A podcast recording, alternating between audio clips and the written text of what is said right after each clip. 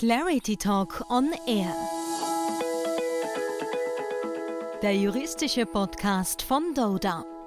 Mit den steigenden Corona-Zahlen wird auch der Ruf nach einer Impfpflicht lauter. Aber wie verhält es sich eigentlich zwischen Impfung und Arbeitsplatz? Können Impfverweigerer etwa gekündigt werden?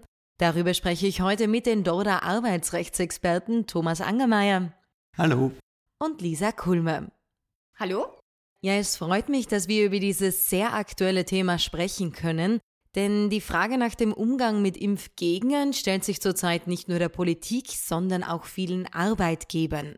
Wie können Sie denn rechtlich damit umgehen? Also kann ein Arbeitgeber zum Beispiel Impfungen anordnen? Eine Anordnungspflicht oder Möglichkeit einer Einseitige des Arbeitgebers besteht aktuell leider nicht. Eine solche Pflicht bedürfte einer gesetzlichen Grundlage, die es derzeit leider nicht gibt. Somit stellt sich für jeden Dienstgeber individuell die Frage, welche Möglichkeiten er ergreift, um eine Impfpflicht unter seiner Belegschaft durchzusetzen. Aber wie können Unternehmen denn mit Mitarbeitern umgehen, die sich nicht impfen lassen wollen? Ja, ganz generell gilt hier, dass eine sachliche Differenzierung zwischen unterschiedlichen Mitarbeitern zulässig ist. Das heißt, einfach aus dem Risiko, das der ungeimpfte mit sich bringt für andere Mitarbeiter, für Kunden des Unternehmens, kann sich eine unterschiedliche Berechtigung für eine unterschiedliche Behandlung dieser Mitarbeitergruppen ergeben.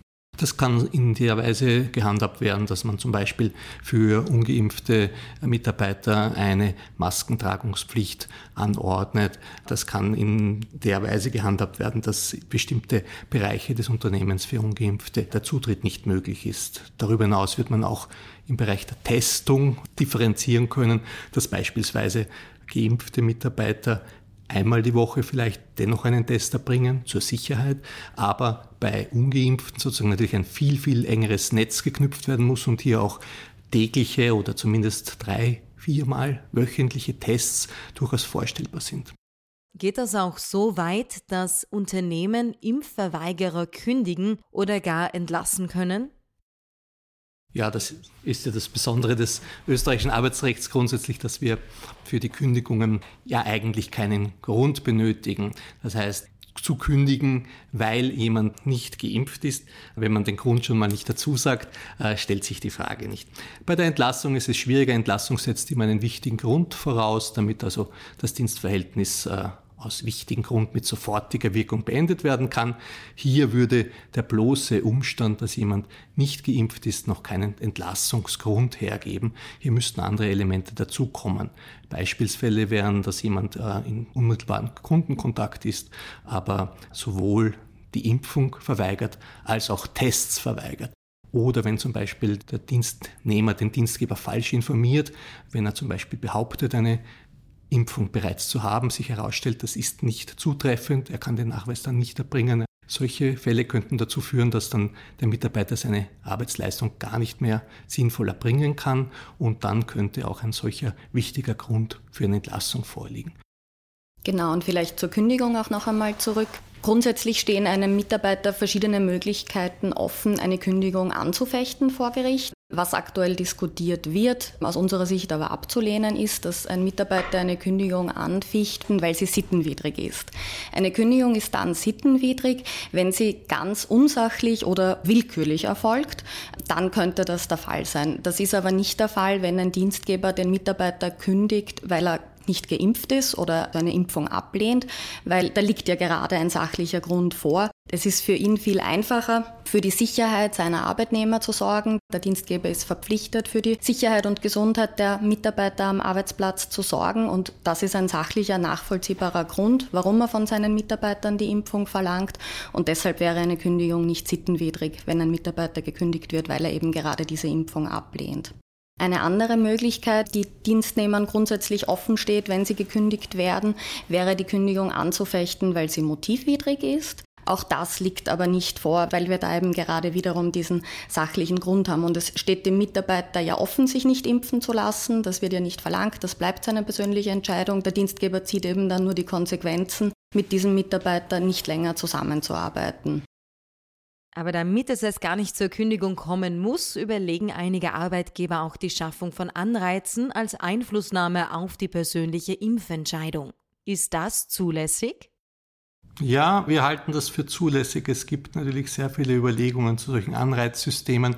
Wir kennen hier die Gedanken, eine Lotterie durchzuführen, wo also Mitarbeiter, die sich impfen lassen, dann an einer Verlosung teilnehmen. Es können aber auch eben vom Dienstgeber ausgelobte Boni, Prämienzahlungen sein. Und hier wird man sehr wohl differenzieren können wir sehen hier nur einen Graubereich im dem Bereich der Impfwilligen, die aber aus rein medizinischen Gründen sich nicht impfen lassen können, aufgrund ihres Immunsystems etc.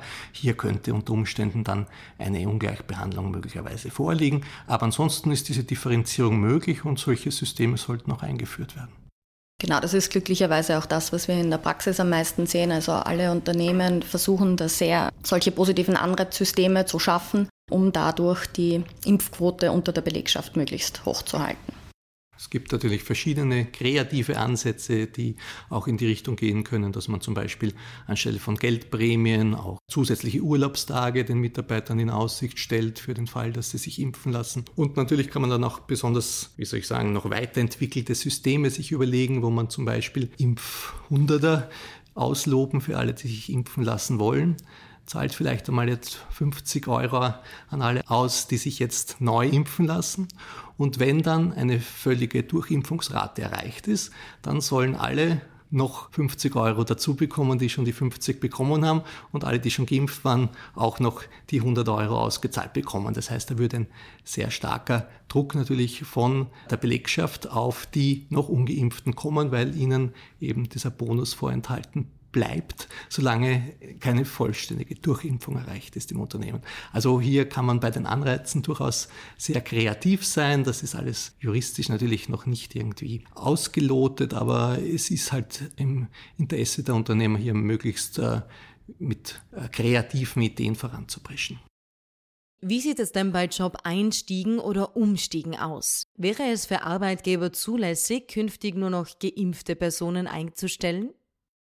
Ja, das ist völlig unstrittig. Also das kann eine Einstellungsvoraussetzung sein und alle uns bekannten Unternehmen stellen auch bereits darauf ab, stellen zulässigerweise zu Beginn des Bewerbungsgesprächs auch die Frage, ob jemand bereits geimpft ist oder zumindest sich in der nächsten Zeit impfen lassen wird und macht das dann zu einer Voraussetzung für die Begründung eines Dienstverhältnisses. Wir haben auch schon von äh, Klienten gehört, wo dann Mitarbeiter gesagt haben, ja, dann interessiert mich der Job nicht, aber das war dann ohnehin auf beiden Seiten, dass hier kein Interesse an einer Aufnahme eines Dienstverhältnisses besteht. Man muss sich das ein bisschen so vorstellen, wie wenn jemanden, der im Winter sagt als Dienstgeber, wir haben hier Kleidung für dich, bitte zieh sie dir an, damit du nicht erkrankst und dich verkühlst. Und der Mitarbeiter sagt, nein, ich möchte unbedingt nur nackt herumlaufen. Und dann wird man sagen, ich biete dir jetzt trotzdem an, hier eine Kleidung, weil es wäre vernünftig, du verkühlst dich dann nicht und steckst dann die anderen auch nicht an und wirst selbst nicht krank. Und wenn der sagt, ja, ich muss aber nackt herumlaufen, dann kann man sagen, ja, Sie können gerne zu Hause nackt herumlaufen, aber eben nicht bei uns im Unternehmen. Und genauso ist das vergleichbar. Man hat ein Angebot, sich anzuziehen, äh, nimmt es nicht an, dann ist halt kein Platz für ein solches Dienstverhältnis. Und das führt dann auch zu dem Thema, wie man dann später umgeht, wenn dann die Tests einmal nicht mehr ganz gratis sein werden, was sicherlich auch nächster Zeit von der Politik zu erwarten ist, um hier den Druck zu erhöhen. Da stellt sich dann natürlich auch die Frage, müssen die Unternehmer, die solche Tests von ungeimpften verlangen, diese Testkosten bezahlen? Und da ist meine klare Antwort nein. Das ist etwas, was der Mitarbeiter als Voraussetzung mitbringen muss, um überhaupt arbeiten zu dürfen. Um in meinem vorherigen Beispiel zu bleiben, er muss sich selbst sein Gewand kaufen, um nicht nackt im Unternehmen zu erscheinen. Und genauso muss er seine Tests dann, wenn sie kostenpflichtig sind, selbst bezahlen. Hier wäre natürlich wieder zu differenzieren, wenn sich jemand nicht impfen lassen kann aus gesundheitlichen Gründen oder wenn zusätzliche Tests verlangt werden, obwohl jemand geimpft ist, da wird man sich auch noch das den Sachverhalt genauer ansehen müssen. Es bleibt also weiterhin einiges zu klären, aber fest steht, es gibt auch schon jetzt viele Möglichkeiten für Arbeitgeber, um die Impfquoten im Unternehmen zu erhöhen. Thomas Angermeier, Lisa Kulmer, vielen Dank für eure Ausführungen. Danke für das angenehme Gespräch. Und äh, wir werden die Pandemie nur besiegen können, wenn sich alle impfen lassen.